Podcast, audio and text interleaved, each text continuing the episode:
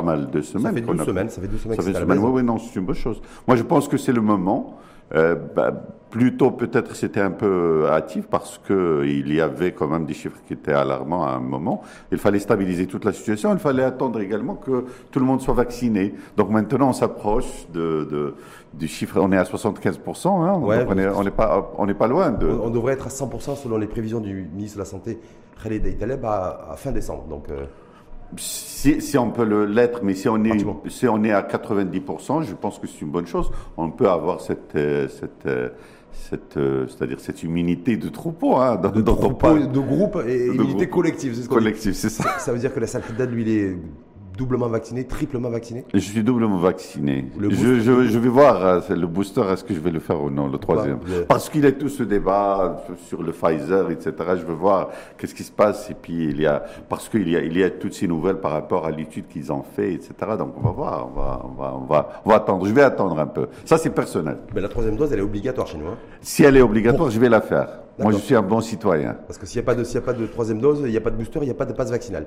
Ben, c'est ce qu'ils disent. Ce qu'ils disent. Moi, je ne suis, pas, je suis pas un scientifique de, la, de, de, de, de médecine, donc je, je, moi, mais, mais je, je, je, vais me vacciner, je vais, je vais prendre la troisième dose si, si, si ça devient obligatoire. On va revenir là-dessus parce qu'on va, on va évoquer rapidement le passe vaccinal, mais simplement sur une interrogation que se posent certains. Euh, certaines personnes se disent mais pourquoi une fois de plus le gouvernement communique par communiqué? Sachant qu'en plus c'est une nouvelle plutôt positive d'annoncer un assouplissement des, directives sanitaires avec la levée du couvre-feu mais ça donnait l'objet d'un simple communiqué mardi soir. Mais, mais également, mais c'est ce qu'on faisait depuis maintenant pas mal de temps. On fait des communiqués dans ce sens-là. Donc le communiqué est une bonne chose. Il est repris par les médias. Donc tout le monde euh, a, pu quand même comprendre qu'il y a la levée. Qu'est-ce qu'il faut faire? Le gouvernement ne doit pas être opportuniste et prendre cette occasion pour dire voilà on est bon, on est quoi. Mais c'est une une c'est une trajectoire qui a commencé depuis longtemps où il y a les pouvoirs publics. Ils ont pris toutes les considérations. Ils ont essayé de s'adapter à, n'importe quelle situation. Et maintenant que c'est fait, il est un communiqué. Moi, je pense que le communiqué est suffisant.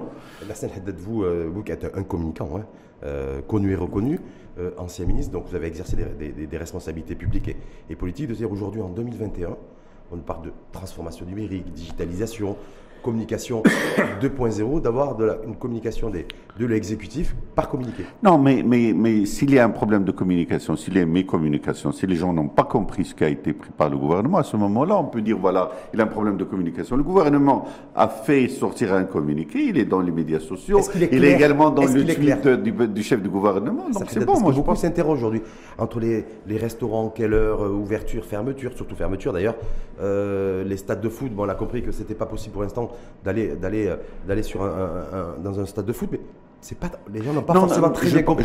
Je, pense qu'il y a il y a le communiqué qui parle des dispositions qui sont générales, mais il y a de la tuyauterie et ça, ça doit être euh, de travail parce qu'il y a des choses qui se font au niveau de chaque de chaque ville, de chaque gouverneur, de chaque wali, etc.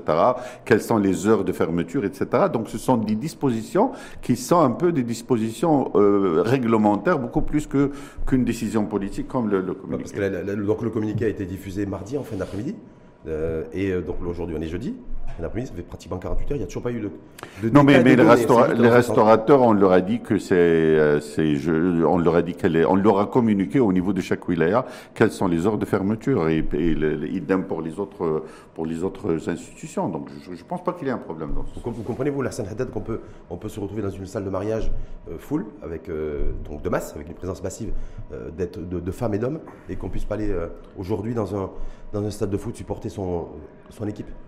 Dans le, le, le, communiqué, on a dit qu'il faut maintenir des dispositions de préventif, il faut être vigilant par rapport à... Donc, quoi qu'il en faut, si on fait un mariage ou s'il y a par exemple un stade de foot, si on le, si l'autorise, il faut toujours être vigilant. Moi, je pense que les gens doivent être dans un stade de foot, mais également avec des dispositions de distanciation et également de porte de masse. En tout cas, pas de discothèque. Pour le moment. pour, si vous êtes pour le moment, pour le moment. Ouais, ouais non, moi, moi, ça me manque pas, mais bon, il y a des gens qui. qui, bah, il y a la jeunesse surtout qui a besoin Il y a la jeunesse qui vend, il y a les touristes et tout ça, on va voir. Il faut attendre, il faut également voir. Est-ce qu'il y aura une quatrième vague? Est-ce que cette ouverture. C'est l'actualité en Europe aujourd'hui. C'est l'actualité en Europe, elle n'est pas bonne, etc. Il faut être vigilant, il faut rester vigilant par rapport à ce genre de choses. Est-ce que ça veut dire, pour autant, selon vous, la Haddad, que la décision qui a été prise d'assouplir les, restrictions sanitaires et la levée du couvre-feu, on pourrait demain ou après-demain, malheureusement, hein, en tout cas, je sais pas, euh, devoir revenir en fait à, c'est ce que disent les, ce que disent les scientifiques. Les scientifiques ils disent qu'on n'est pas vraiment sorti de la, de, de on n'est pas encore sorti de, de, de, de, tunnel, donc il faut voir parce qu'il y a une situation épidémiologique internationale. Si on va ouvrir les frontières vers tous les pays où il y a la quatrième vague et tout ça, donc qu'est-ce que ça veut dire? Personne ne sait, mais il faut être, il faut rester vraiment très attentif à ce, ce genre de. Il faut, il faut, il faut, il faut pas baisser la garde par rapport à l'épidémie. On n'est pas tous sorti de, ce, climat-là. Et puis, il, y a une chose qui est très importante, c'est que les, gens ne savent pas, ne savent pas ce qu'il va, porter demain. Parce qu'à un moment, il y a deux ans maintenant qu'on est en train d'expérimenter. À chaque fois, on dit, voilà, on sait, on a une bonne connaissance de l'épidémie, et puis après, il y a un variant ici, il y a un variant là, il y a, si vous voulez, une éclosion ici de l'épidémie. Donc, on ne sait pas. Donc, c'est pour cela qu'il faut rester vigilant. Il faut ouvrir, je pense il faut, il, faut, il faut avoir le pass sanitaire, on va en parler peut-être. Bah oui, il y, a tout, il y, a tout, un débat aussi autour du pass vaccinal. Oui, du pass sanitaire, dans le communiqué d'ailleurs, euh, donc a donné lieu à une communication mardi dernier sur l'assouplissement des restrictions sanitaires et la levée du, du, couvre-feu, la Haddad, le pass vaccinal, on en parle sans trop en parler. On dit voilà, il n'y a plus de pass vaccinal obligatoire dans les. On a, essayé de, on a essayé de politiser un peu le pass vaccinal, mais je pense que le pass vaccinal, c'est notre, c'est le moyen de vraiment ouvrir, parce que le pass vaccinal, c'est quelque chose que demandent les, les, industriels du tourisme depuis longtemps. Les professionnels le demandent. Ils disent un pass vaccinal, ça va permettre à tout le monde de voyager. Et pas sanitaire, attention. C'est le pass vaccinal. C'est le pass vaccinal. Donc un pass vaccinal, ça va permettre aux gens de vraiment retrouver un peu une sorte de normalité dans leur vie. Et également aux opérateurs économiques de bien travailler. Donc pourquoi on est contre le pass vaccinal? Donc ça veut dire que la Haddad, concrètement, si on fait une lecture entre les lignes, vous ne comprenez pas ces personnes qui descendent à la rue, ça fait deux dimanches d'ailleurs successifs, ou en tout cas il y a une mobilisation sur les réseaux sociaux, d'ailleurs c'est né sur les réseaux sociaux, de personnes qui disent nous. oui, bon, les gens ils disent que l'obligation du pass vaccinal c'est une atteinte aux libertés et tout ça. Donc, mais il y a un débat qu'il faut ouvrir par rapport à ce genre de choses. Est-ce que si on n'est pas vacciné et on peut être porté du virus et on est avec d'autres gens, est-ce que également c'est pas un risque pour la population? Donc il faut se demander, c'est-à-dire cette, cette, question de droit, bien sûr, il faut comprendre, il faut ouvrir le débat par rapport à ce genre de choses. Pourquoi n'a pas débat? Est-ce que le gouvernement, dont d'ailleurs fait partie votre parti, mmh. euh, euh, voilà, pourquoi par exemple l'Istiklal ne, ne prend pas le lead là-dessus? Dire voilà, on va ouvrir aussi et créer les conditions pour un débat public sur le pass vaccinal. Moi, je pense qu'il faut qu'il y ait un débat public, mais le, le, il, fait partie de la coalition, il est un chef de cette coalition, qui est le chef du gouvernement, donc s'il y a un débat, il doit être vu dans sa globalité, il faut que ça soit dans le gouvernement, mais ce n'est pas les CIRCLEL qui doivent vraiment prendre le lead dans ce sens-là. Pourquoi, pourquoi, pourquoi pas pourquoi Pourquoi et pourquoi pas Non, non, non, mais, mais, mais le débat, il, ça existe, peut-être que c'est un débat qui existe, les polémiques et tout ça, dans les médias sociaux, moi, je, moi j'en conviens, il faut qu'il y ait un débat, mais par exemple, le niveau de, moyens de communication qui existent, la télévision, etc. Il faut ouvrir ce genre de débat, il faut débattre, parce que c'est pas une question qui est tranchée. La, la question, bien sûr, il faut comprendre les gens qui sortent dans la rue, c'est bien, mais en même temps, est-ce que cette question d'obligation de, de, de, passe vaccinal n'est pas une bonne chose pour ouvrir l'économie? Bah, Ça, c'est la question qui se pose. Complètement, mais en même temps, la Haddad valeur aujourd'hui, hein, il n'y a aucun, aucune force politique, aucun parti politique euh, n'a porté le débat sur la place publique. Du coup, mais le débat a commencé à émerger sur les réseaux sociaux, a donné lieu d'ailleurs à des... Rachid, Rachid, toi tu es un journaliste et tu, tu, tu, tu, connais bien, ce sont les journalistes, ce sont les leaders d'opinion qui doivent inviter ces partis politiques à un débat. C'est pas les partis politiques qui doivent organiser le débat. Pourquoi la télévision nationale ne le fait pas? Pourquoi les, les, les, les, supports privés ne le font pas? Il y a tout un débat qu'il faut mener. Mais, mais comme vous voyez par exemple d'autres pays que vous connaissez très bien, donc il y a le débat le débat il est mené par les, il y a les scientifiques, par, les, supports, etc. Mais, mais, mais c'est pas les, c'est pas les, les, partis politiques. Malheureusement, ça manque chez nous. Pardon Malheureusement, ça manque chez nous. Un, ça manque chez nous ce, ce, genre de débat, mais c'est pas c'est pas une faute au gouvernement que ça manque chez nous ce genre de débat. C'est pas le gouvernement qui met le débat. Le, le, gouvernement doit être invité à ce genre de débat. Les partis politiques doivent être invités à ce genre de débat, mais ce sont les médias qui doivent organiser ce genre de bah, débat. En tout cas, nous on essaie de le faire modestement. Juste, juste on reste là-dessus. Il y a le l'ACA qui a pris des qui a pris des une décision à l'encontre d'un média et, euh, et d'ailleurs à, l'encontre d'un chroniqueur qui n'est pas journaliste mais en tout cas un chroniqueur euh, pour condamner ses propos euh, voilà, de avoir comparé l'Allemagne nazie à, comparer à, la mise la, décision du Maroc à l'Allemagne nazie. Moi, je, je pense que c'est inacceptable C'est-à-dire de comparer ce qu'a pris le gouvernement en tant que décision, c'est une décision normale dans, dans une situation épidémiologique, à ce que fait l'Allemagne nazie.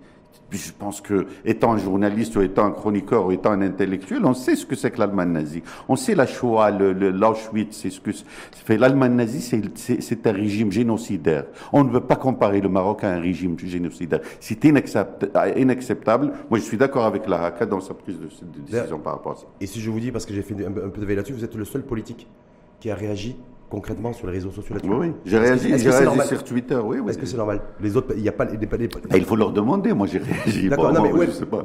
non mais il faut ouvrir ce genre de débat. C'est ça le problème. Tu l'as dit. Donc, il faut, il faut qu'on soit dans une, dans une logique de, par exemple, les gens qui ont des propos qui sont comme ça. Il faut les, il faut les, il faut les dénoncer. Est-ce que vous, est-ce que vous, est-ce que vous comprenez aussi le fait que euh, Nabil Ben Arbla, secrétaire général du PPS, que vous connaissez, oui, je, connais bien. Oui, oui, je connais lui, il a décidé de, de signer la pétition euh, pour dénoncer le, pass vaccinal, en tout cas dans la, le fait que ce soit une, mesure qui était, qui était prise dans la précipitation. Est-ce que vous comprenez? Si, si, si euh, Nabil, s'il l'a pris, peut-être, il, faut, il, faut, il a la liberté de faire ce genre de choses. Moi, je suis pour le pass vaccinal. Moi, je suis d'accord avec le pass vaccinal. Le pass vaccinal, c'est pas parce que il y a, bien sûr, il faut comprendre que les gens n'aiment pas cette obligation et que le gouvernement soit va venir d'une façon musclée essayer de pousser les gens vers la vaccination. Il faut comprendre ça, mais en même temps, comment on va ouvrir cette économie? Comment on va faire? Comment on va, comment on va aller de l'avant si on ne, le vaccin il est, il est, il est gratuit, il est pour tout le monde. Ça veut, ça, ça veut dire protéger les gens. Si c'était un vaccin contre quelque chose qui n'est pas contagieuse, moi, moi, je suis d'accord avec les gens qui le disent. Mais, vous, mais, mais, vous ne pouvez pas porter, par exemple, le virus avec vous et dire, voilà, moi, j'ai la liberté de ne pas me vacciner. Mais quand vous dites que vous, regrettez que le sujet devienne, euh, ait été politisé moi je, moi, je pense qu'il a été politisé. C'est, ça devenu un. C'est-à-dire, est-ce que tu es pour ou tu es contre? Il ne faut pas être pour ou contre. Ça, c'est une décision. Moi, je pense que c'est une décision qu'il faut peut-être discuter. Cette question de droit, les questions de liberté, on l'a discuté au niveau des Parlement, il y a le débat au Parlement, tu l'as pas mentionné, il y a un débat au Parlement par rapport à ce genre de choses. C'est une bonne chose, il faut avoir ce genre de débat, mais en même temps, il faut dire également que le port, que le vaccin, c'est une bonne chose, parce qu'on se vaccine, parce qu'on est citoyen, parce qu'on veut être dans le vivre ensemble, c'est pour cela qu'on se vaccine, parce que je veux te protéger, Rachid, et tu veux me protéger, c'est pour cela qu'on se vaccine tous les deux. Donc pourquoi est-ce qu'on dit que le, le, le passe vaccinal, il est ceci, il est une atteinte aux libertés et tout ça? Il y a d'autres, d'autres choses qui font,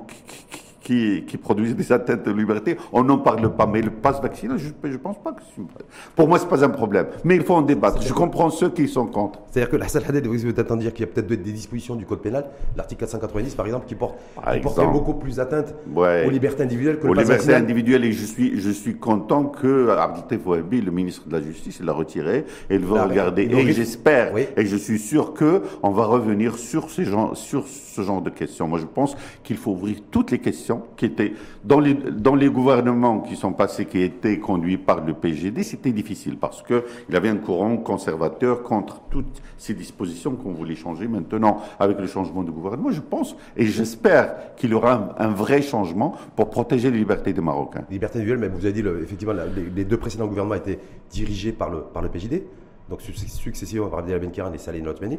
Mais on va se retrouver avec. Euh, il y a le retour d'Abdel Benkiran aussi. Donc, est-ce qu'un PJD qui revient sous la houlette d'Abiy Benkiran, s'il y a des débats ouverts sur les, sur les libertés qui est, qui est nécessaire, est-ce qu'il n'y a pas le risque aussi d'avoir du un conservatisme qui s'exprime Mais le PGD, revient, institutions et... le PGD ne revient pas avec la même force qu'il avait avant. Il était dominant dans les. Abiy Benkiran est plus faible aujourd'hui Oui, pardon? Abiy Benkiran est plus faible aujourd'hui je sais pas, je sais pas. Donc les gens le disent, mais lui aussi, il a reconnu. Il a dit bon, je peux pas vous promettre des choses, c'est pas la même chose, parce qu'il avait toute une trajectoire de la montée de l'islamisme et également du PGD pendant des années, des années pour arriver à 2011 et également pour arriver à 2016. Est-ce que, est-ce que ces mêmes, ces mêmes stratagèmes, ces mêmes euh, idées, également principes et slogans sont, sont toujours porteurs maintenant? Je ne le pense pas. Mais je ne pense pas également que le PJD va disparaître. Hum.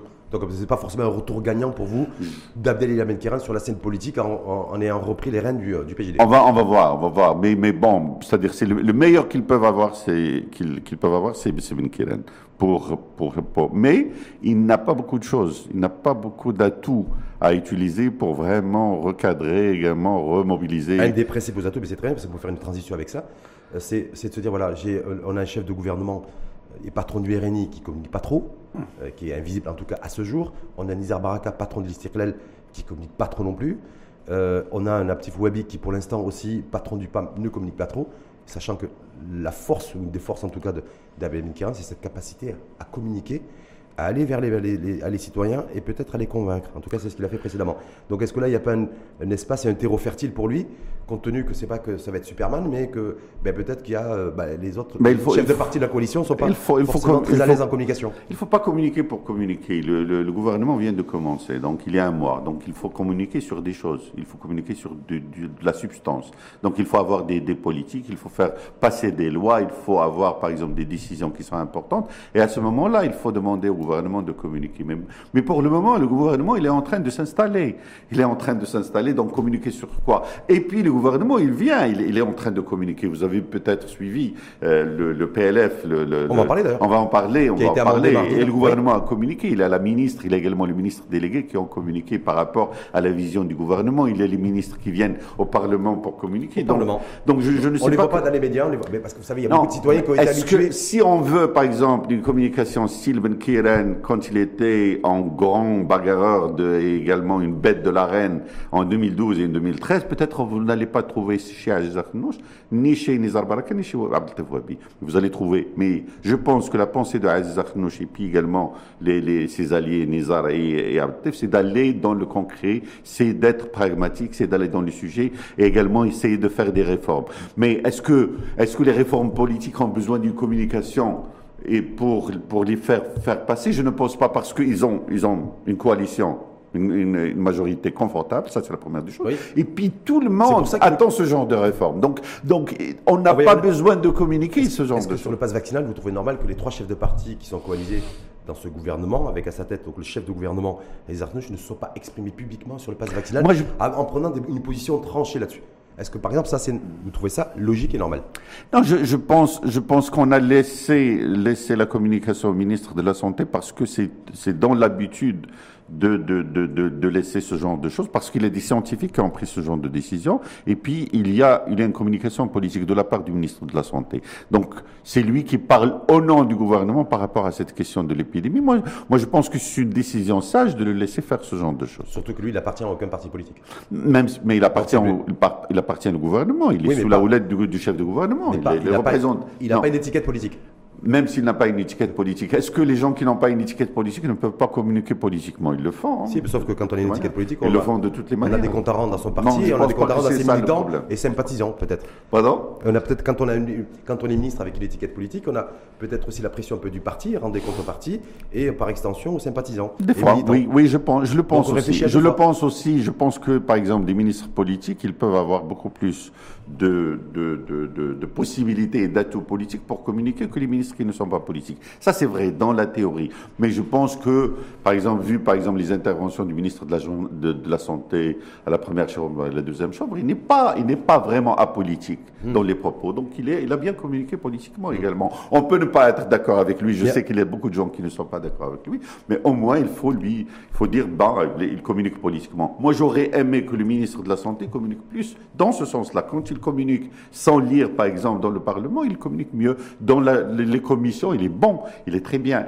Peut-être il y a un manque de communication chez le ministre, il faut, que, il faut, faut peut-être pallier ça, mais, mais je pense qu'il est un, bon communicateur. Par rapport au contexte aussi, on l'a vu d'ailleurs dans les, différentes manifestations, les deux dimanches successifs, et vous l'avez vu comme moi, vous, vous, avez, vous êtes mieux placé que moi, la cherté de la vie, les prix qui, euh, les prix, euh, qui, qui augmentent, donc tout coûte beaucoup plus cher.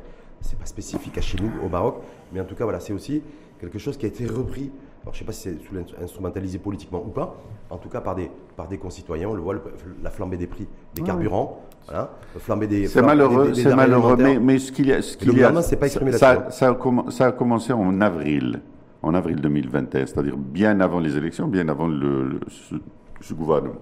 Il y a un ajustement qui se fait au niveau des, des prix des pétroles, parce qu'il y a les réserves fédérales des États-Unis qui sont en train d'être remplies, etc. Il y a la reprise économique qui a vu, qui a fait qu'il y a beaucoup plus de demandes sur le gaz butane mmh. et également sur le, gaz naturel, également sur le le le, le, le liquéfié. Oui, mmh. le, le, pétrole. Et donc c'est pour cela qu'il y avait cette, cette montée, cette flambée des prix des carburants. Donc il faut le comprendre. Mais les prévisions du gouvernement, ils disent que peut-être d'ici avril, mai de l'année prochaine, on va voir, on va voir une, une espèce de lissage. Voilà, un glissage et ça va, ça va changer. Mais également pour les autres. en, attendant, en attendant, il faut passer à la caisse. En attendant, en attendant, il faut passer à la caisse et les, et les ménages sont confrontés aujourd'hui à une détermination claire du pouvoir d'achat. C'est vrai. Et il n'y a aucune compensation pour l'instant, rien qui a été annoncé en tout cas pour essayer de soutenir le pouvoir d'achat des concitoyens qui ont vu le prix, de, par exemple le prix du carburant, que ce soit du, le, le gazole ou le super, a, a pris 2 dirhams en deux semaines. C'est ça. Et, et, ça, c'est-à-dire peut-être il faut revenir à ce système d'indexation qu'on avait adopté il y a longtemps. Et ce système d'indexation, ça, permet, ça permet au gouvernement de, de, de, d'intervenir pour, si vous voulez, un peu protéger le pouvoir d'achat des, des, des, des ménages.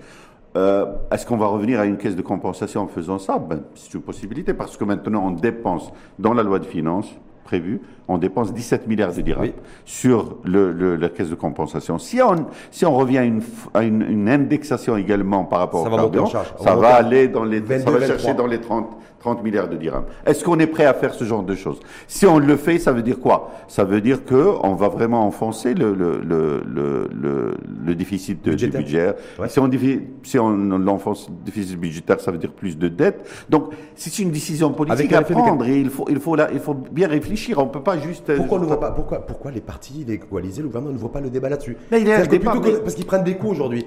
En, en disant, voilà, il y a la cherté de la vie, euh, les prix augmentent, les... parce que quand effectivement le carburant augmente, c'est le transport qui augmente et les produits en. Il faut, il faut oui. il faut que les citoyens, il faut également que les journalistes suivent ce qui se fait par exemple dans la commission des finances, que ce soit à la première chambre. C'est là où je vous interpeller. Alors, et là, et là, il est tout un débat par rapport à ce genre de choses. Et on reprend pas, on peut pas, on veut pas reprendre ce genre de choses. Tu sais ce qu'on ce qu'on reprend? Non. On reprend les propos polémiques parce que ça fait quand même un, ça fait le buzz. Ça fait le buzz. On reprend. S'il y a quelqu'un qui vient dire, tu sais, au gouvernement c'est la cherté des prix, vous êtes, vous êtes nuls, etc.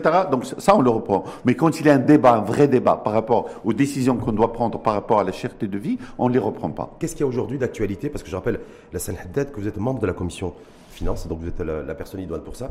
Qu'est-ce qui, qu'est-ce qui est sujet à débat aujourd'hui pour essayer de trouver des solutions et pas des palliatifs, mais vraiment des vraies solutions pour protéger un peu plus le pouvoir d'achat des citoyens bah, Écoute, moi je, moi je pense qu'il faut, qu'il faut peut-être avoir des scénarios par rapport à la cherté de vie. Si le carburant ne descend pas, si ça ne change pas d'ici par exemple 4 ou 5 mois, est-ce qu'on revient à cette question d'indexation Et c'est une réforme qu'on doit faire. Il y a également toute la, toute la, la, la, la question d'intervention du pouvoir public par rapport à la, à la question de transfert direct euh, chez les ménages qui sont pauvres et qui, qui sont également de la classe moyenne. Ça, c'est quelque chose qui vient, par exemple, dans la protection sociale en général. Il y a la question, par exemple, et c'est une, une, réforme qui est structurelle, c'est tout ce qui est allocation familiale, parce que c'est important.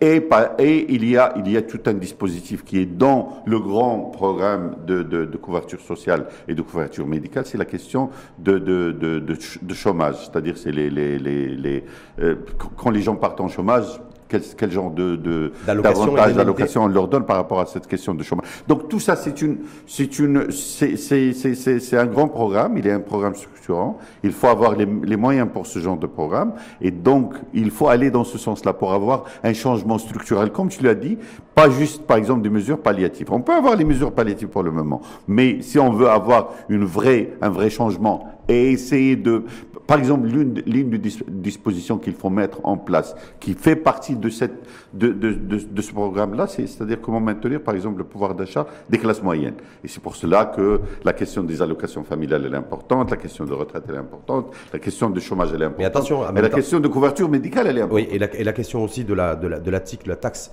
intérêt de consommation qui a été relevé sur des produits de consommation comme les téléviseurs, comme les congélateurs, comme les lave-vaisselle aussi, les machines à laver et les écrans PC et les smartphones, il va falloir aussi les, euh, avoir une cohérence aussi d'un côté à se dire voilà, je ne peux pas donner d'un côté et reprendre massivement de l'autre. Non, il n'est pas massivement, c'est-à-dire c'est quoi C'est 0,5% et c'est 1%, donc c'est pas massif. C'est, c'est, mais comment euh, il, il, y a une chose. Moi, moi je, je, je, demande aux gens comment on peut faire? On veut, on, on ne veut pas par exemple avoir des, de, d'impôts on veut en même temps ne pas avoir un budget, un, un déficit budgétaire très, très élevé. On ne veut pas avoir de la dette. Et en même temps, on veut faire une bonne croissance. Comment on va faire tout ça? Comment on va financer tout ça? Et en même temps, on va faire, on va avoir, on veut avoir une, une, couverture sociale avec tout un programme qui est très ambitieux, qui a été lancé et qui doit être achevé en cinq ans. Comment on va financer tout ça? Peut-être que s'il y avait moins de, d'ailleurs, c'était une recommandation de la Commission Nouveau Modèle de Développement, de s'attaquer aux rentes, de s'attaquer au monopole, d'avoir plus de concurrence dans les secteurs d'activité aussi. Je suis permettrait de créer beaucoup plus de richesses et Je permettrait suis- surtout d'élargir Non, je suis- l'assiette je de cotisants. On est bien d'accord Là, non, je, suis- je suis d'accord. Tout ça, ça va, ça va générer combien? Un milliard de dirhams, 2 milliards, 4 milliards, 5 milliards de dirhams. On a besoin des dizaines et des dizaines de milliards de dirhams pour financer tout ça. Si on veut financer ces programmes structurants, qui sont des programmes sociaux importants et qui vont changer la face du Maroc, c'est pas, c'est pas avec des miettes qu'on va avoir, par exemple, du système de la rente. Moi, je suis d'accord que le système de la rente, il faut la changer. Moi, je suis d'accord que, par exemple, tous ces, tous- tous ces fonds qui sont peut-être mal utilisés et tout ça. Je pense, par exemple, que tout ce qui, qu'on appelle, ce qu'on appelle les, les, les, les, les, avantages fiscaux qu'on donne, etc. Ouais, il faut dépenses revoir, c'est 28 milliards de dirhams, 30 mais peut-être, peut-être on peut grignoter quelque chose. Mais il faut avoir une Est-ce que c'est d'actualité, c'est au niveau de la, de la commission des finances, de Bien sûr, revoir c'est d'actualité. cette dépense fiscale Parce que c'est à peu près 31 milliards de dirhams. hein. En tout cas, pour. Alors, alors, le ministre a dit que c'est 28 milliards de dirhams, c'est pas Bon, grave, pas ouais, grave. bon, Pas grave. En tout cas, c'est 28 milliards de dirhams. Ouais. Sachant que les charges d'intérêt de la dette en 2022, selon, le projet de loi de finances et le niveau d'endettement du pays, et ce qui est prévu, on va être autour de 43 milliards de dirhams de service de la dette donc à rembourser. C'est juste les intérêts générés. Je me dis, est-ce que dans tout ça, quand on, est, on veut financer des politiques sociales, légitimes, hein, mais est-ce qu'on a les moyens de nos ambitions? Non, non, par exemple, par, rapport à cette question des dépenses fiscales, il y a des dépenses fiscales peut-être qu'il faut supprimer parce que ce sont des, des lobbies bien déterminés à, qui on donne ces dépenses fiscales. Mais il y a des dépenses fiscales qui sont pour la population. C'est-à-dire, si on, si on supprime ces, ces, dépenses fiscales, ça veut dire que c'est beaucoup plus de cherté de vie. Est-ce qu'on est capable de faire ce genre de choses? Donc, il y, a une, il y a une réflexion au niveau de, du gouvernement, il y a une réflexion pour aller vers ce qu'on appelle les aides directes. Par exemple, vous voulez l'export, c'est pas tous les exportateurs qui vont avoir une dépense fiscale, c'est-à-dire une, une, une, une- exonération fiscale, mais ceux qui exportent, ils peuvent avoir par exemple une aide directe. On peut faire ça. On peut faire par exemple, au lieu d'avoir par exemple une, une déduction par rapport, qui est une exonération par rapport à la recherche scientifique, on va aller directement vers ceux qui font de la recherche scientifique et une aide directe par rapport à ça. Mais c'est une ingénierie qu'il faudra mettre en place. C'est pas quelque chose qui, mais il faut aller au cas par cas. Par exemple, s'il y a un cas par exemple de dépenses fiscales où les citoyens vont être vont, vont, vont devoir payer, si on va avoir un impact négatif sur les classes moyennes, sur les pauvres, il ne faut pas supprimer ce genre de dépenses fiscales. Incitation fiscale dans le secteur de l'immobilier, est-ce que selon vous, ça a toujours du sens? Ça, ça a été, ça a été, Oui. ça y est, c'est fini, c'est 2020. Maintenant, il faut, il faut aller, il faut aller, il faut aller euh, ailleurs. Il faut aller peut-être, euh, il faut, il faut trouver un autre mécanisme pour aider l'immobilier. Et je pense que l'aide à l'immobilier, il ne faut pas passer par les incitations fiscales, il faut passer par l'aide directe. Par exemple, s'il y a des personnes qui vont construire pour le logement social dans un espace bien déterminé, etc., on peut peut-être aider les ménages à, à acquérir ce genre de, de- de choses au lieu d'aller, par exemple, donner l'incitation directement à, à l'immobilier. Mais l'immobilier, c'est fini. 2020, c'est fini, les incitations fiscales. 2022 2020, c'est déjà fini. Oui, mais voilà, mais On- par, par- mais je parle par rapport au PLF non, par rapport, 2022. moi, je, pense qu'il faut a- réfléchir à autre chose. Qu'est-ce qui, quel est- quel est- bon, en, en passant en revue, je me dis, je vais poser la question à Haddad, qui est membre de la commission finance au, au- au Parlement, parce que je me dis, fiscalement, il y a quoi? En termes d'incitation, à part des hausses d'impôts au niveau de la, TIC sur des, produits de, consommation pour les ménages, a une taxation revue à la hausse sur la consommation, je ne vois rien de particulier comme mesure de soutien fiscal pour, euh, pour la production et la productivité. Là aussi, une recommandation de la commission Nouveau Modèle de Développement. À part d'avoir réduit l'IS industriel de 28 À 26, 25, 25, 26. Maintenant, c'est passé à 26, ça pas. maintenant, Je, je vois rien. Alors, j'ai l'impression qu'en fait, on a on- l'économie et le parent pauvre et le développement économique et l'enjeu économique de ce PLF 2022. Là, moi, je vais te dire une chose. C'est pas en sortant d'une crise, on avait un déficit énorme, on avait une chute des recettes, on avait un problème énorme de chômage, qu'on va aller dans ce sens-là. Qu'on va aller, par exemple, essayer de réduire les, impôts. Il faut maintenant, moi je pense, dans un souci de redistribution, il faut aller vers une augmentation de l'IS, parce que c'est comme ça qu'on peut financer. Mais on a fait, par exemple, on a réduit l'IS pour les, entreprises industrielles, pour aider dans l'industrie, c'est une bonne chose. Mais c'est pas le moment maintenant d'aller dans cette dans cette vision qu'on avait avant de réduire l'IS pour la rendre à 25%, etc. Ce que, pour ce que demande la CGM d'ailleurs. Non, oui, c'est 25. une demande, la- mais c'est pas le moment. Est-ce que c'est le moment de faire ce genre de choses? C'est un manque à gagner. Maintenant, les gens qui le disent, hein, les gens qui le disent pour dire, pour dire qu'il faut inciter l'économie, c'est un manque à gagner qui est calculable mais est-ce que, en milliards de dollars, en milliards de dirhams. C'est-à-dire comment on va comment on va financer ça, ce manque-là, ce déficit-là? Est-ce qu'on n'a pas besoin de, est-ce qu'on n'a pas besoin de plus d'investissement aujourd'hui? Non, on a besoin de plus d'investissement. J'ai l'impression que la priorité c'est plus de la dépense sociale, de la dépense publique, que plutôt de, créer les conditions favorables pour, pour doper et booster l'investissement. Non, mais mais mais on, mais il, il y a il y a un volet d'investissement qui est très important. Dans, on, on, investit dans l'éducation, on investit dans la santé. on va augmenter les salaires, par exemple, des, des, des, enseignants, on va augmenter les salaires des médecins. C'est un investissement. Là, là, la couverture. là, vous avez trouvé les sous, vous allez trouver où ces sous-là? Pour augmenter les médecins, pour augmenter les médecins et les enseignants, où est-ce que vous avez trouvé les sous, là, Pardon? Où est-ce que vous avez trouvé les sous? C'est-à-dire que j'ai dit vous, c'est-à-dire le gouvernement, pour financer une hausse des, euh, du salaire mais, des médecins mais, mais on, a, on a, dit qu'on va le faire progressivement. C'est n'est pas, pas, quelque chose qu'on va faire, par exemple, tout, de suite. Mais on va le faire d'une façon. En 2022, qu'est-ce qui est prévu pour le, sur les médecins, pour les médecins et les enseignants? Parce que le, le, RNI avait annoncé une, pour les enseignants de de 5500 à, à peu près 8000 dirhams, mais pour les. Moi, je, moi, je pense que la réflexion, au niveau du, la, réflexion au niveau du gouvernement, d'après la réponse du ministre délégué de, des Finances, c'est qu'on est en train de partir vers pas une, une, une, une hausse qui est pour tous les médecins. Mais, mais c'est non, c'est quelque chose qu'on va faire en fonction des actes médical que fait chaque médecin. Donc, ce ça va être une, ça, va, ça, va, ça va être un peu difficile, par exemple, à gérer. C'est quelque chose qui va être difficile. mais, mais il faut aller dans ce sens-là. Peut-être, ça, ça veut dire qu'il y a des médecins qui peuvent faire du travail et qui va être, par exemple, rémunéré c'est une réflexion, c'est une idée, ce n'est pas quelque chose de figé. Qui est d'actualité aujourd'hui. Mais ça veut dire quoi, Hassan Haddad, par rapport à, ce parti euh, majoritaire RNI qui, lors de sa campagne électorale, avait s'était engagé, promesse et engagement, de revoir à la hausse. le, oui, mais le salaire, le salaire des primo-enseignants et des primo-médecins, cette augmentation sera conditionnée par l'acte. Pourquoi tu es pressé? Ah, bah, C'est pas moi qui est pressé, c'est eux qui sont pressés parce qu'on non, mais, mais, mais, ils viennent de commencer. Il, il, il, y a, il, y a, il y a un problème de gérer une, une, des, des, des, des, recettes qui sont très, euh, qui sont en berne. Il y a un problème de déficit budgétaire qui est énorme. Il a l'économie qu'il faut reprendre et tout ça. Donc il faut, il faut, il faut attendre. Si on le fait pas en 2022, on va commencer. Mais en 2022, ça passe. Parce qu'il y a toujours là, bah, amendements, les premiers amendements ont été votés en première lecture, Parlement. Donc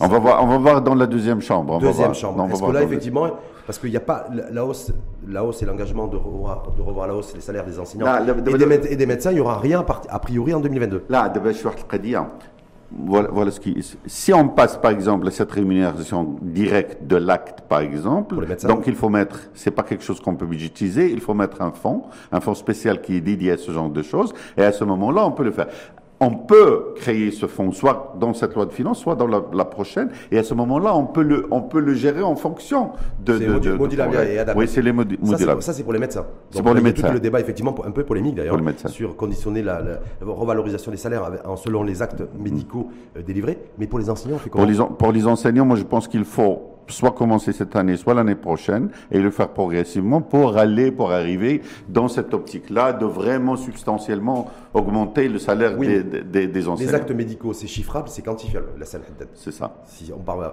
mais pour l'enseignant, pour, pour, l'enseignant, il faut avoir des indicateurs de succès, par exemple, dans, dans les, et ça ne veut pas dire qu'on va réduire les salaires par rapport à ce genre de choses, mais c'est pour accompagner les institutions. Parce que ce qu'on n'a pas au Maroc, ce que font d'autres pays, c'est cette question de reddition de compte des écoles. C'est-à-dire, les écoles sont redevables également? Il faut leur donner les moyens, il faut que les salaires soient bons. Et en même temps, on va leur dire, écoutez, qu'est-ce que, quel est le, le, taux, par exemple, d'achèvement, de, par exemple, chez les, les, les étudiants? C'est-à-dire quel est leur score, par exemple, au niveau mondial, au niveau de PISA et au, niveau de, de, de parce qu'on est, on est mal classé au niveau mondial. La promesse du gouvernement, c'est d'être dans le top 60 des, des meilleurs systèmes éducatifs mondiaux. Hein. On, est, on, est, on, est, on est mal classé. On est mm. mal classé par rapport à cette question de lecture, des mathématiques, des sciences, etc. Il faut, il faut tout ça, il faut le réformer. Et pour le réformer, il faut mettre en place un système de gouvernance qui est mieux, un système de redevabilité et de reddition des comptes des écoles et des enseignants, mais en même temps, il faut leur créer les conditions. Les conditions, c'est un bon salaire, et les conditions, ce sont également des moyens de, de pédagogie qui sont mieux. Est-ce est qu'il serait intéressant pour vous, et, important d'ailleurs, de prendre comme critère pour les enseignants, c'est-à-dire, on peut les augmenter, mais sous condition, il faut définir des, des, des critères, celui le fait qu'on a un décrochage scolaire un des plus massifs au monde. Encore là, j'ai vu, la dernière chiffre qui vient de tomber, 300 000 en 2020. 300 000, 300 000 décrochages scolaires, c'est-à-dire des enfants qui quittent prématurément l'école et le système scolaire. Voilà. C'est un, fléau, c'est un fléau, c'est important. Mais écoutez, euh, moi je pense que la question du primaire, premièrement, c'est c'est qu'on ne prépare pas bien les, les enfants dans le, dans le préscolaire. Donc c'est pour cela qu'il y a toute une stratégie du préscolaire qui a été arrêtée. C'est une bonne chose. Moi je pense qu'il faut y aller. Il faut créer les infrastructures et également avoir les enseignants pour ça.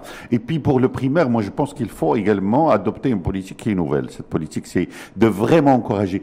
Vous savez que dans pas mal de pays, les enseignants du primaire sont mieux payés que les enseignants du secondaire. Pour nous, c'est autre chose. Parce que c'est le primaire qui est le socle de toute la... C'est là où, ça, c'est là où ça se construit mais également, il y a une question de désenclavement de pas mal de communautés, il y a une question de transport scolaire, il y a la question, par exemple, de ces écoles communautaires qu'on n'a pas encore mieux fait, etc. Moi, je pense qu'il y a une question d'accès qui est importante. Il y a une question également de qualité, parce que quand les parents et les, et les enfants voient qu'ils ne sont pas en train d'apprendre, ils vont ailleurs. Ils vont vers les champs, ils font d'autres choses, etc., etc. Donc, c'est pour cela qu'il y a la déperdition scolaire. Mais, on a fait mieux parce qu'on avait beaucoup plus de déperdition scolaire avant. Il y avait moins de filles qui sont dans l'école. Il, y a plus de filles. On a quand même, on a fait, on a fait, un. Et là, je m'adresse à vous qui êtes l'expert en développement économique et social, bien d'accord Sur est-ce que j'ai rien vu sur l'apport et la contribution des nouvelles technologies, des solutions innovantes euh, face à un fléau structurel qui est chez nous, donc de ce décrochage déperdition scolaire même si effectivement il y a des problèmes de généralisation du préscolaire qui ont été initiés, lancés, qui vont être, qui vont être étendus, il n'y a rien sur la tech. Mais, je, pense et sur l'IT pour essayer de, essayer je, pense, je pense, je pense qu'on va y arriver, c'est important parce que le, le, Covid, on l'a bien vu, l'importance de il, il a l'importance. Il y a moi, j'ai fait j'ai fait un rapport pour une organisation internationale sur cette question d'innovation technologique pour l'éducation. Il y a pas mal de choses qui se font. Par exemple, un pays comme le Liban, ils ont fait excellent, ils ont fait des choses innovantes et importantes. Et pas mal d'autres pays. Moi, je pense qu'il faut adopter. il y a, non, non, mais il y a, il est Telmid Moi, j'ai vu Telmid qui est une plateforme d'apprentissage. Il a beaucoup de choses à dire par rapport à tel médecin, mais, mais, mais c'est une bonne chose. C'est un bon départ. Donc il faut rénover le contenu de parce que ce qu'on fait dans la classe physique, c'est pas ce qu'on fait dans le numérique. Il faut le, le, le, changer. Il faut que ça soit, il faut que ça soit convivial, il faut que ça soit attractif, il faut que ça soit quelque chose qu'on peut télécharger sur son portable, etc. En tout cas, c'est dans l'air du temps aujourd'hui. C'est à l'air du temps. Et, et, il y a pas mal de pratiques au niveau international, même des organisations internationales qui peuvent aider dans ce sens-là. Donc je pense qu'il faut y aller. La technologie, c'est parmi les bonnes solutions de notre, des, de, de, des problèmes de notre système éducatif. C'est pour ça que je parlais de ça, que j'ai vu que ce n'était pas forcément visible, y compris dans le. il faut le, il faut le mettre.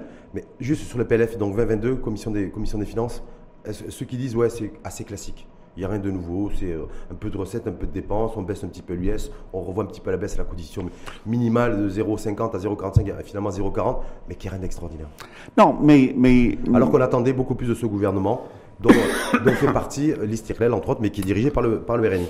La, première des choses, il faut être dans la continuité par rapport à la question de, de, loi de finances. On ne peut pas changer radicalement une loi de finances parce que c'est une structure, c'est quelque chose de structurel.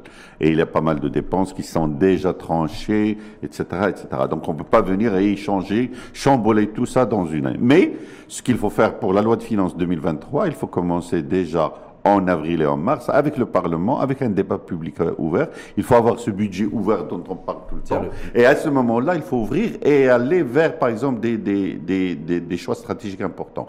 Mais pour le moment, je pense qu'il y a 147 milliards de dirhams masse qui salariale. masse salariale. Qu'est-ce qu'on peut changer en ça hein Pareil. Bah oui, bah on, pourrait, changer surtout quand le surtout quand le encourage chaque, chaque fois que c'est le cas l'augmentation des salaires des fonctionnaires. Non, si on, ah bah oui. C'est 147 milliards de dirhams, qu'est-ce qu'on peut changer dans tout cela? Donc ça c'est un problème. Et puis qu'est-ce qu'il qu'il faudrait faire politiquement? Pardon? Qu'est-ce qu'il faudrait faire politiquement?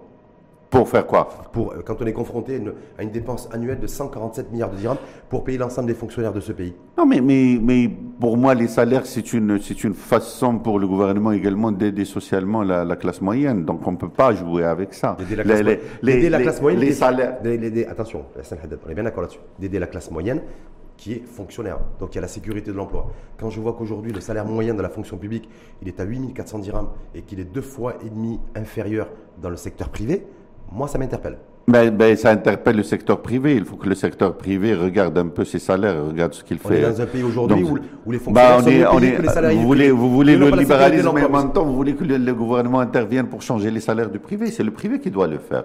Le privé n'est plus attractif, par exemple, par, rapport à beaucoup de gens. Le privé ne paye pas bien, donc il faut, il faut que le privé change. C'est le public qui paye bien.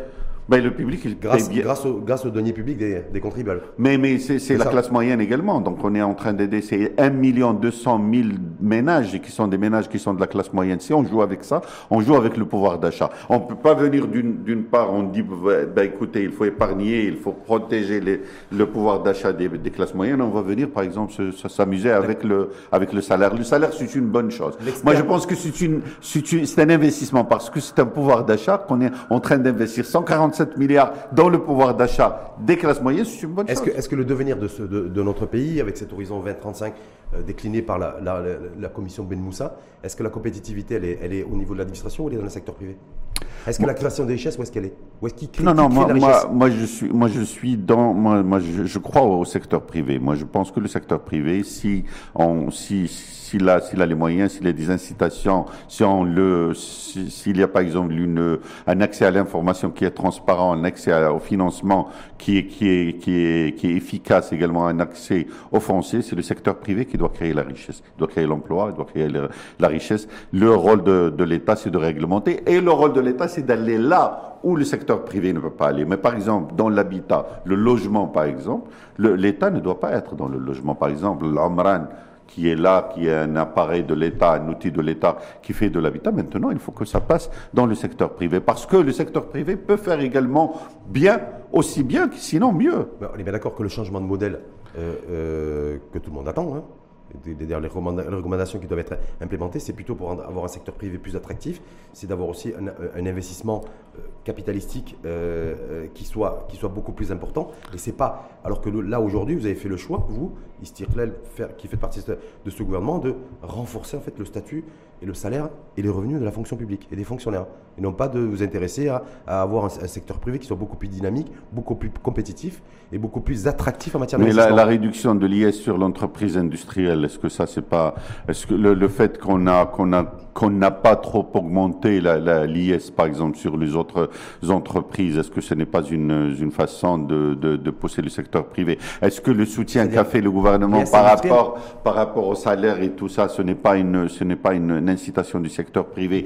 Est-ce que les, les garanties que donne l'État pour les prêts bancaires, pour les, les, les, pour les, pour les entreprises n'est pas une incitation? Est-ce que le fait qu'on a, maint- qu'on a, qu'on a, que l'État est, est intervenu pour, pour, euh, pour combler, par exemple, le, le, le, le- le- pour un peu combler l'augmentation des intérêts pour les prêts bancaires qui ont été en avec, souffrance, avec des moratoires. mais avec des moratoires et tout ça, est-ce que ce n'est pas une incitation? C'est une incitation. Est-ce que l'État aujourd'hui et ce gouvernement qui maintient les pouvoirs publics, qui maintiennent 86 autorisations administratives pour lancer un, un- un projet immobilier, est-ce que ça c'est l'État qui contribue à doper l'investissement dans le secteur immobilier, par exemple? Ça c'est le premier exemple qui me traverse l'esprit.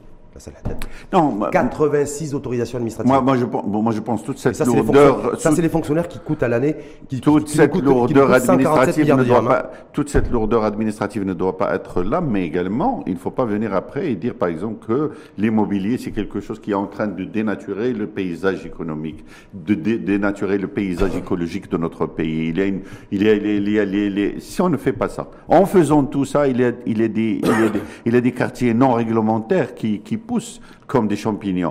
En faisant tout ça. Mais, mais peut-être il faut, il faut faire mieux dans ce genre d'autorisation. Il faut simplifier, Oui, mais, et digitaliser. mais je, mais Simplifier, digitaliser, moins de contact avec l'être simplifier, etc. Mais il faut que l'État soit là. Nous- Parce que si, si l'État n'est pas là, l'immobilier va vraiment. Oui, mais encore avec, avec votre parti politique et ce gouvernement, j'ai l'impression en tout cas, hein, alors aujourd'hui c'est beaucoup plus renforcé, plus d'administration euh, dans, dans la, dans la structure économique que moins d'administration et moins de fonctionnaires.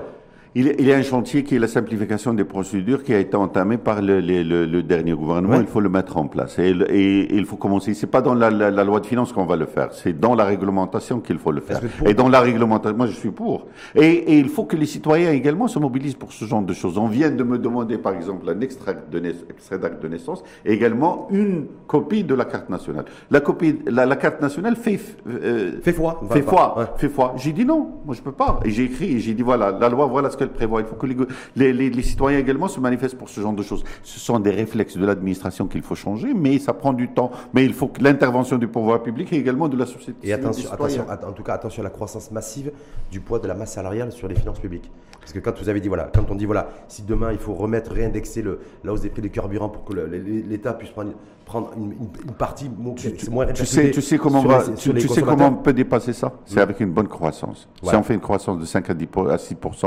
par année ou 6 à 7 par année, ce qu'on va faire, c'est que le PIB va augmenter et la masse salariale va un petit peu augmenter. Donc ça devient, ça devient moins de 10 Notre objectif, c'est d'arriver à moins de 10 C'est pas en réduisant la masse salariale, mais c'est en augmentant le PIB. En tout cas, ça. En tout cas, par rapport au PLF 2022 qui vient d'être amendé euh, en, première, en première lecture, c'est pas prévu parce vous avez prévu une prévision de taux de croissance de 3,2 ben, D'ailleurs, ça vous, vous imaginez avec, avec 2000. Mais regarde 2020. Ce qui s'est passé en 2020, qu'est-ce qu'on a fait? Hmm. bah, 2020, En 2020, il y a le virus, non?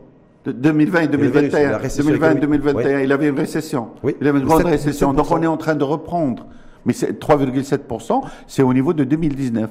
Donc maintenant, ce qu'il faut faire, maintenant ce qu'il faut faire, et je pense que c'est une, une, question stratégique très importante. Il faut qu'on aille vers une, une, une, croissance économique de 6 à 7%. Et ce qu'on a fait maintenant, c'est pas juste l'investissement, c'est pas le, le, le, le capital fixe qui va faire résoudre ce problème. C'est tout ce qui est capital immatériel. C'est pour cela que moi je suis d'accord avec le gouvernement qui dit qu'il faut augmenter par exemple la participation de la femme dans le travail de 22% à 30%. C'est une bonne chose. Qui par exemple, mathématiquement est impossible. Hein, Pourquoi c'est impossible c'est impossible Parce qu'il y a pas le, y a, y a, chiffres qui ne collent pas forcément sur le, fait de passer de 20 à 30% par rapport au Sur 5 ans, on ne peut pas le faire. C'est-à-dire faire la, la participation de la femme sur 5 ans, moi je pense augmenter le taux d'activité, c'est-à-dire il n'est pas de 20, avec le Covid, malheureusement, il est passé, il est passé à 17.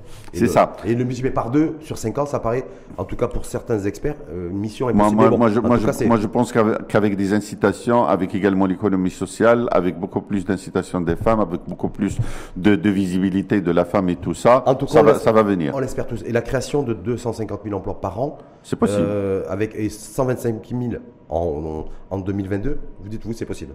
Oui, c'est possible. Mais un point, de croissance, un point de croissance chez nous, là je m'adresse Non, la, la, croissance, la, croissance, la, croissance, la croissance, un point, ça peut créer entre 20 et 30 000 emplois. Ça, c'était avant. Hein. Pourquoi pas maintenant? Qu'est-ce qui a changé? Parce qu'on a un modèle de croissance et de création de croissance aujourd'hui qui crée beaucoup moins d'emplois que, que, précédemment. C'est ce qu'on dit, c'est ce qu'on euh, dit, mais par, ce qu'on dit, mais par exemple l'investissement de l'État, c'est beaucoup plus dans les projets d'infrastructure qui sont un fort créateur d'emplois.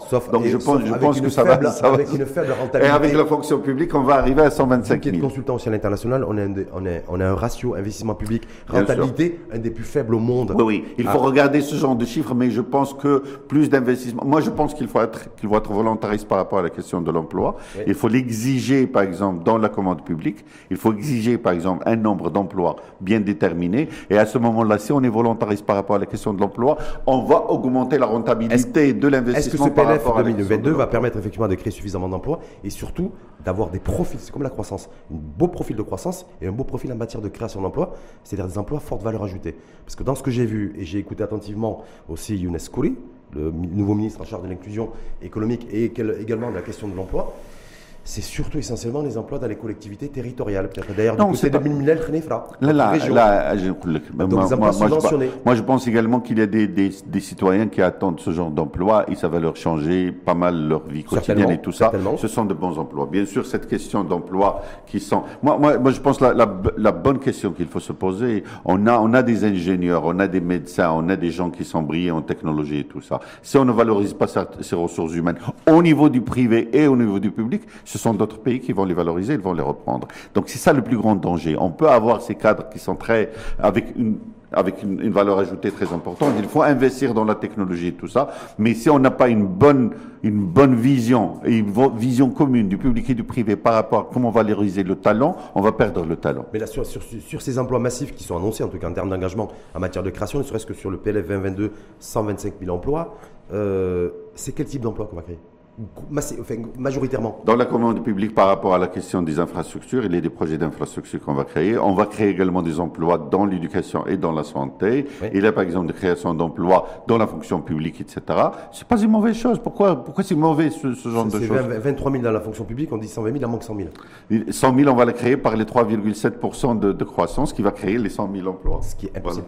Pourquoi c'est impossible Parce qu'un point de croissance aujourd'hui, c'est 15 000 emplois net maximum chez nous. Net. net. Je ne parle pas d'emplois créés. C'est pour ça. cela, pour cela, c'est pour cela que je dis qu'il faut changer, il faut changer les dispositions légales de la commande publique et exiger l'emploi dans les, les, commandes publiques. C'est-à-dire, si je donne par exemple une route à une compagnie bien déterminée, j'exige également quels sont les emplois qu'elle va utiliser. Ce sont les compagnies qui vont employer plus à qui je vais demander, de, donner cette commande publique. C'est pour, c'est comme ça qu'on va être volontariste par rapport à la question de, de l'emploi. Sur le tourisme.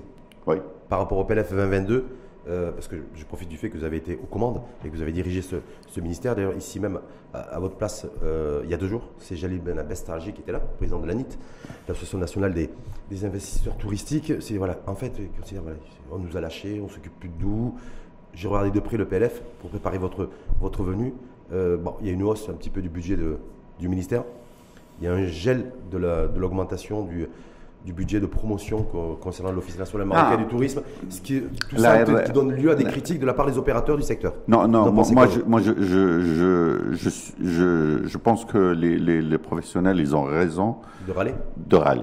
Ils ont raison de râler parce qu'ils ont été dans la galère pendant deux années. Et, et, et puis, ils râlent surtout parce qu'ils sont toujours dans la galère. ils sont toujours dans la galère. Mais en même temps, moi, moi, je, moi, je leur ai dit, je leur ai dit ça parce que quand moi, je leur parle tout le temps, je leur ai dit, est-ce que on fait par exemple de la promotion et alors qu'on n'a pas ouvert encore les frontières? Est-ce qu'on fait de la promotion alors qu'on n'a pas une bonne, bonne, des bons standards par rapport à la question de l'épidémie et tout ça? Quels sont les pays avec qui on va? Maintenant, quand on se préparait pour une bonne saison, saison hivernale et tout ça, on a fermé avec le, avec l'Allemagne, avec, avec, le, Royaume-Uni et, les Pays-Bas c'est un coup dur, et également la Russie, c'est un coup dur pour les professionnels. Donc, il faut comprendre les professionnels parce que il, n'y a pas de visibilité, mais également il faut comprendre le gouvernement parce que le gouvernement n'a pas de visibilité. À l'international, on n'a pas de visibilité. Personne ne peut dire maintenant qu'on comprend bien la situation et c'est le gouvernement qui, qui ne veut pas aider les touristes. On ne veut pas ça. Ici même, et je pense que c'est la pensée de beaucoup de beaucoup d'acteurs du, du, secteur du tourisme, ils disaient mais moi je ne comprends pas. Nous, on freine. En fait, on interdit entre guillemets l'arrivée directe d'Anglais, par exemple, de Britanniques, au Maroc, alors que les Britanniques et les Anglais sont vaccinés à oui. Sont, un sont vaccinés massivement et peuvent se rendre dans n'importe quel pays au monde. C'est-à-dire que le Maroc serait le serait le seul pays au monde à interdire l'accès direct moi, moi, aux, ressortissants britanniques. Est-ce que, ça, est, ça c'est cohérent moi, Je suis d'accord avec Gélil et ce qu'il dit c'est important. Il faut le regarder. Il faut le regarder également. Par exemple, quand tu vois par exemple un pays comme les Émirats, il y a ce genre de choses. C'est-à-dire il y a des, des dispositions sanitaires importantes et puis on a ouvert le pays, tout le monde vient, mais avec bien sûr de vraies dispositions et tout ça ça fait qu'on a bien contrôlé l'épidémie. Mais il y d'autres pays qui ont fait la même chose, mais qui se sont trouvés, par exemple, dans une situation très difficile. L'Allemagne, par exemple, le Royaume-Uni, le, les Pays-Bas, l'Espagne, elle est en train de se retrouver très... Donc, ce sont des pays qui nous dépassent en matière de tourisme, mais en même temps, ils n'ont pas trouvé cette recette magique dont on parle. Alors, ça ne veut pas dire qu'ils n'ont pas raison, les professionnels, ils sont dans leur rôle, et c'est légitime pour eux de, de, de, défendre, mais en même temps, moi, je dis que il faut qu'on trouve une façon, maintenant qu'on a ouvert, maintenant, moi, je pense que Valor aujourd'hui, on a ouvert, il faut, pas, il faut avoir une visibilité par rapport à ces pays avec qui on a fermé les frontières. Et il faut aller dans une, dans une, dans une, dans, dans une entente entre les professionnels et le gouvernement par rapport à ce qu'on doit faire dans les deux, deux, deux, années qui viennent. Par rapport à toute la question de promotion, l'ouverture des frontières, l'investissement, etc., là, le, le, le, les territoires, etc. En tout cas, Fatima Salah Amor, qui est la nouvelle ministre en charge du tourisme, artisanat et économie solidaire, dit de façon la reprise, je cite, hein, euh, passera par une restructuration du secteur. Non, il faut, il faut restructurer le secteur. Et, de repositionner la destination. Et de repositionner il, la destination faut repositionner, il faut repositionner la destination comme destination qui est safe and green, ça c'est important. Donc ça c'est la première des choses. Apparemment, Jalil Belabessarji dit le stop and go a tué, nous a tués. c'est, et, la deuxième des choses, il faut peut-être revoir par exemple des, des, des territoires comme Agadir, il faut réinventer Agadir et tout ça. Même Marrakech, il faut revoir ça, mais il faut faire il faut faire émerger, par exemple, les autres territoires qui sont importants. Le territoire, par exemple, de Bnimla le territoire, par exemple, de Rabat, et, etc., le territoire du Nord et qui, qui est saisonnier et tout ça. Donc vous, donc, vous alignez sur le discours et la position de Fatima Zara Amol qui dit aujourd'hui, de toute façon, profitons aussi de la situation. De toute façon, on ne relancera pas le secteur euh, dans l'immédiat en dépensant de l'argent, que ce soit dans la promotion ou autre ou dans la formation, parce que même, le, même les, euh, apparemment l'enveloppe en matière de, formation professionnelle a été, a été réduite, même s'il y a une partie qui a été ventilée au, ministère de l'Éducation nationale, si j'ai bien saisi les enjeux. La Haddad, mais se dire, voilà, aujourd'hui, marquons un, un, petit temps d'arrêt, repositionnons le produit Maroc, la destination Maroc, plus forcément destination soleil balnéaire, mais sur du culturel, euh, Oui, et, mais et- on a, on a et de l'écolo. Oui, oui, non, on a toujours parlé de ce genre de Ouais, choses. on l'a jamais développé réellement le projet. Non, mais, mais ce qu'il faut faire maintenant, c'est pas deux choses qui sont exclusives. Maintenant, je pense qu'il faut rouvrir la destination, il faut que les gens travaillent, il faut que les touristes arrivent, mais en même temps, je Il pense faut qu'il faut faire venir les Allemands, les Anglais et, et- et les, et les Russes. C'est ça que vous êtes en train de dire tout de suite Moi je, moi, je pense qu'il faut regarder qu'est-ce qui se passe en Allemagne et en Russie et voir qu'est-ce qu'on peut faire. Par exemple, s'il y a un Allemand qui veut venir au Maroc, s'il a par exemple le pass sanitaire et qu'il a qu'il par a- exemple, il- il a le test, le PCR et tout ça, moi je pense qu'il peut venir. Donc c'est ça, c'est une décision que le gouvernement doit prendre, mais il faut savoir comment naviguer dans tout ça. Mais je pense que c'est le moment de, reprise. Il faut regarder également ce que, font les autres pays. Que fait la Grèce, que fait l'Espagne, que fait la France? Ce sont les pays leaders, les États-Unis, etc. Quand on arrive avec, vous avez vu les États-Unis, ça en début de quand on a dans tous ces pays-là que vous venez de citer, dans l'ordre ou le désordre, la Haddad, le dénominateur commun, c'est à partir du moment où le schéma vaccinal est achevé, euh, on peut se, rendre dans ces pays-là. Voilà. Et mais, mais on est dans la même logique, on est dans le même. Non, mais nous, en plus, on exige, et en- nous, en plus, on exige en plus un test PCR et on a fermé les, les. Non, on peut l'exiger par exemple dans des destinations qui sont où il y a par exemple une reprise de, de l'épidémie, donc on peut l'exiger. Mais dans d'autres dans d'autres destinations, dans d'autres marchés, on peut pas, on, Vous on avez peut pas l'exiger. un des pays aujourd'hui y a le plus de rebonds en matière de circulation du virus, c'est Singapour. Et pour autant, les, euh, ils sont pas, euh, les hôpitaux ne sont pas en saturation. L'Allemagne, c'est entre 35 et 37 000 cas jour, mais pour autant, les- le niveau et le taux d'hospitalisation en réanimation n'est- pas du tout alarmant, ils sont loin Ça, il faut, Donc, ça, il faut, le- ça, il demander, il faut demander aux scientifiques, il faut de- demander par- aux professionnels, de la- aux, aux experts de la santé pour nous dire ce genre de choses. C'est une analyse qu'il faut faire et il faut la faire. Moi, je pense qu'il n'y a pas eu de réunion entre les, les experts de la santé qui sont là dans le, co- le comité Oui, scientifique avec, avec, les- avec le, avec le tourisme. Moi, je pense que la ministre doit faciliter ce genre de choses. Comme ça, ils se parlent un langage et puis ils peuvent arriver à une entente par rapport à comment ouvrir la destination. Ça, c'est important. En tout cas, pour vous, la Haddad, une personne qui vient de l'étranger, d'un pays européen, que ce soit l'Allemagne, par exemple, ou un autre pays, à partir du moment où il a, il le, tout le schéma vaccinal est achevé, qui vient avec un test PCR négatif, Il il, peut- doit pouvoir. il peut venir. Ouais. Moi, je- pour moi, il peut venir. Mm. Mais il faut, il faut qu'on prenne cette décision, comment on peut organiser tout ça. Il faut voir avec les scientifiques et les professionnels comment on peut organiser. Les acteurs, les acteurs, parce qu'ils attendent ça. Les acteurs, ils attendent beaucoup, oui, je pense. Et puis, il a, il, a, levée- il, a, il a un malaise, il a, il, a, il a un grand problème. Ils ont un grand problème. La levée du couvre-feu, même pour eux, c'est, vous avez vu lors des, des différentes déclarations hier, bon, des commentaires des acteurs du tourisme en disant même si effectivement il n'y a plus de couvre-feu aujourd'hui, pour nous c'est pas, ça va, ça va, l'impact va être extrêmement faible. Oui, parce que bon, ceux qui sont dans la restauration, peut-être ils vont un peu bénéficier, etc. Mais pas pour les, les mais, mais pas pour les hôteliers. Et puis les, les hôteliers, ils sont vraiment dans une situation de, de, de ils sont mécontents parce qu'ils sont en train de rater la, la saison. Et là, c'est cette saison-là où il y a les Anglais, les Allemands, les Nordiques, etc. Et les Russes qui arrivent, donc ils sont en train de la rater. C'est pour cela qu'ils sont mécontents. Donc je pense qu'il faut s'asseoir avec eux et voir qu'est-ce qu'on peut faire. Moi, je pense qu'il y a des choses qu'on peut faire avec, avec. Il faut les écouter. Moi, je pense Ah ben faut les écouter, ils ont, ils ont été écoutés il y a, il y a- il y a 10 jours, c'était le 7 novembre- mardi 7 novembre, la semaine dernière, et puis on a, bon voilà, apparemment, effectivement, la nouvelle ministre les a écoutés. S'est très peu exprimée, c'est c'est essentiellement les acteurs du secteur qui se sont exprimés, mais bon, ils n'ont rien eu de concret en matière d'engagement de le. Parce que la ministre la également attend, attend le ministre de la Santé, et attend également Ah, le comité ah, mais scientifique c'est pour comité. dire qu'est-ce qu'il faut C'est faire la et tout ça, parce que c'est pas sa décision. Donc, hein. la ministre du Tourisme attend le ministre, de la, le ministre de la Santé, le ministre de la Santé attend le, le ministère Ça, des... ça, c'est une condition mondiale. C'est pas nous qui l'avons fait. C'est pas quelque chose qui est made in Morocco. Mais, mais euh, aussi, effectivement, c'est quoi les moyens de communication? On avait commencé le débat, la Salah Haddad, en disant est-ce qu'il est logique et normal aujourd'hui et, et moderne de communiquer via les communiqués? Et se dire aussi aujourd'hui, eh bien, dans la situation dans laquelle on est, c'est peut-être adopter des, des, un modèle beaucoup plus proactif et dynamique en matière de. Non, de moi, moi, je me mets, moi, moi, je me mets à la place, par exemple, de la ministre de- du Tourisme, mais également dans les, les autres ministres. Communiquer sur quoi? On a fait la levée de, de- de- du couvre-feu, mais puis après, qu'est-ce qu'il faut communiquer Qu'est-ce qu'il faut dire? Il faut avoir des choses qui sont très tranchées. Parce qu'avec une situation épidémiologique, on peut dire, par exemple, une chose aujourd'hui, mais dans deux, dans deux ou trois semaines, ça va changer. Et donc, c'est pour cela qu'ils sont très prudents Mais par rapport à ce genre de choses. Pardon Il faut être flexible et s'adapter. C'est, euh, Oui, mais également, il faut, pays il qui sont sortis de la crise il faut avoir quelque chose, de, il faut avoir le contenu pour communiquer. Il ne faut Regardez, pas communiquer juste regardez, pour Aujourd'hui, on se dirige vers 2002, 2022, pardon, où le déficit budgétaire va être beaucoup plus important euh, que le, le taux de croissance prévisionnel. Donc, on va créer peu de richesse. Donc, je me dis, moi, même si, euh, voilà, on peut. Tous les pays qui ont créé de la richesse aujourd'hui, qui ont renoué avec la richesse, c'est les pays qui ont été flexibles et qui ont relancé leur activité économique. Quand on est, lesquels ces pays, lesquels ces pas de la pays- richesse. lesquels ces pays, citez-moi par exemple les pays par exemple qui ont fait ce genre de Les choses. pays asiatiques, Oui, les pays asiatiques. Mais les pays, les les je vous dire, mais les les asiatiques, parce que les pays asiatiques, ils ont dans leur culture une discipline très importante par rapport à la question de... de, La de- zone- de- la zone euro. Par exemple, la Corée du Sud, et et le, le Taïwan, la Chine, etc. Oui.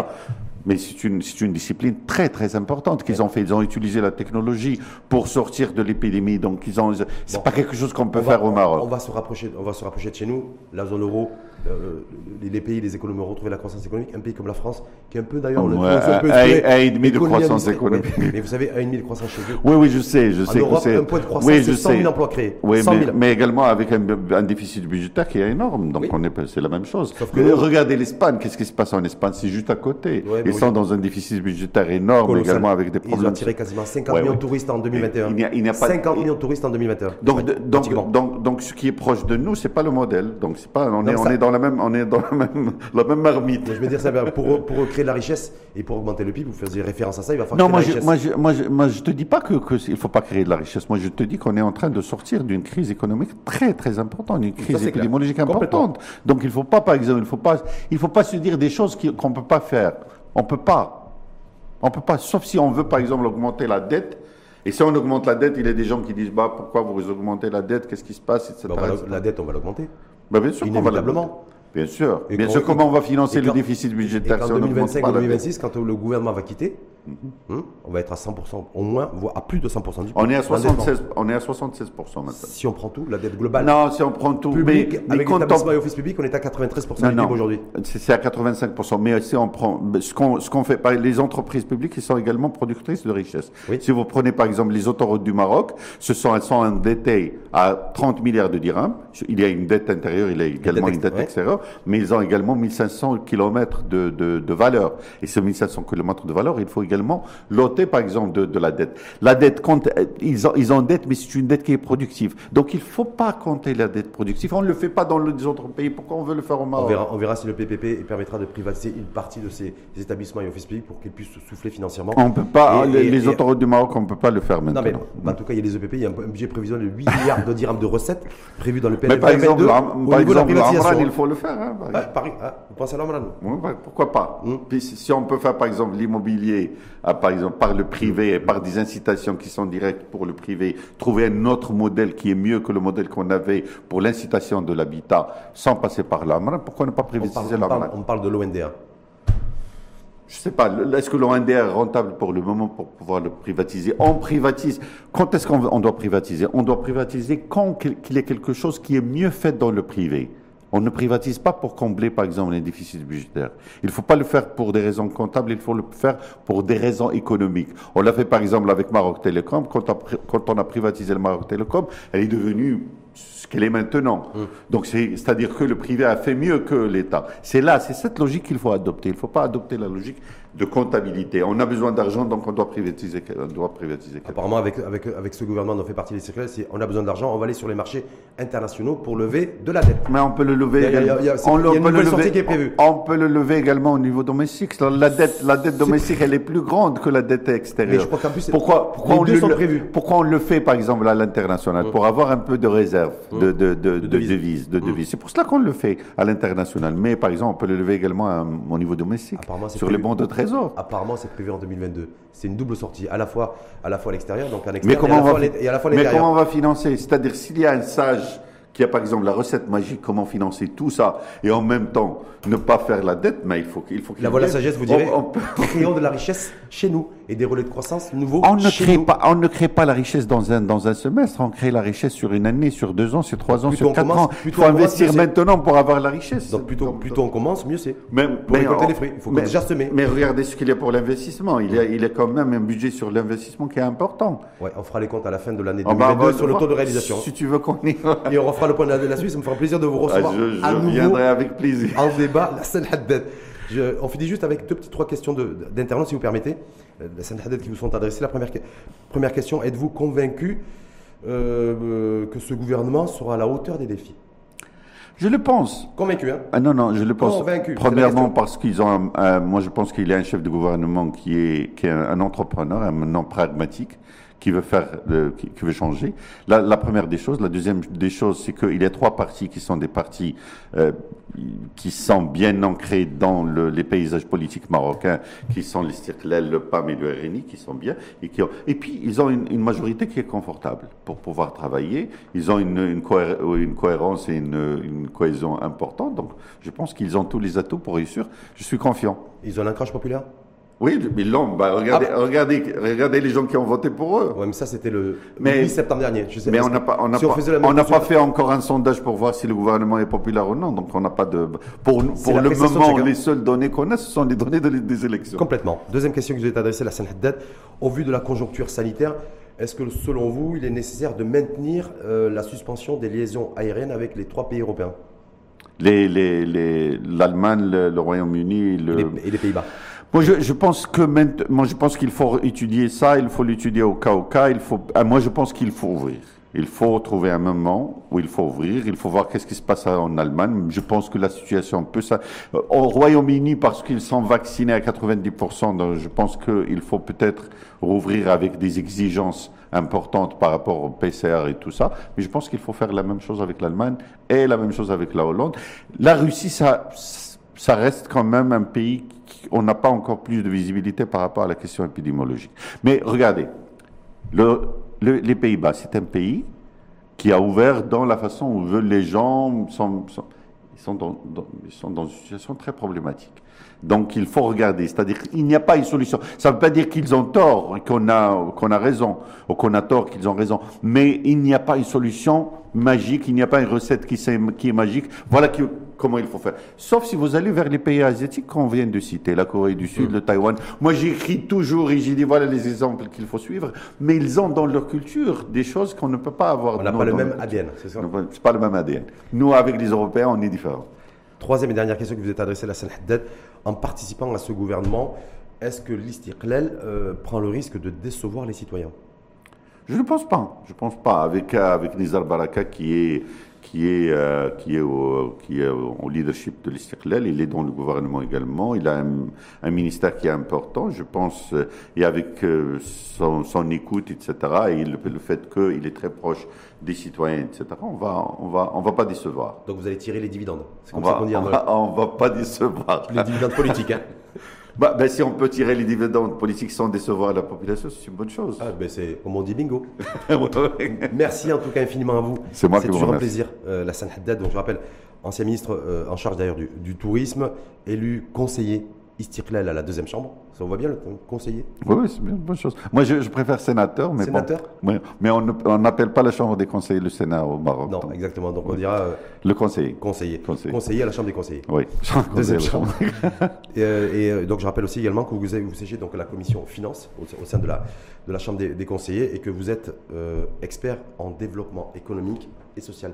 Merci infiniment à vous. Bonne fin de journée, de soirée et à très bientôt. Merci beaucoup. you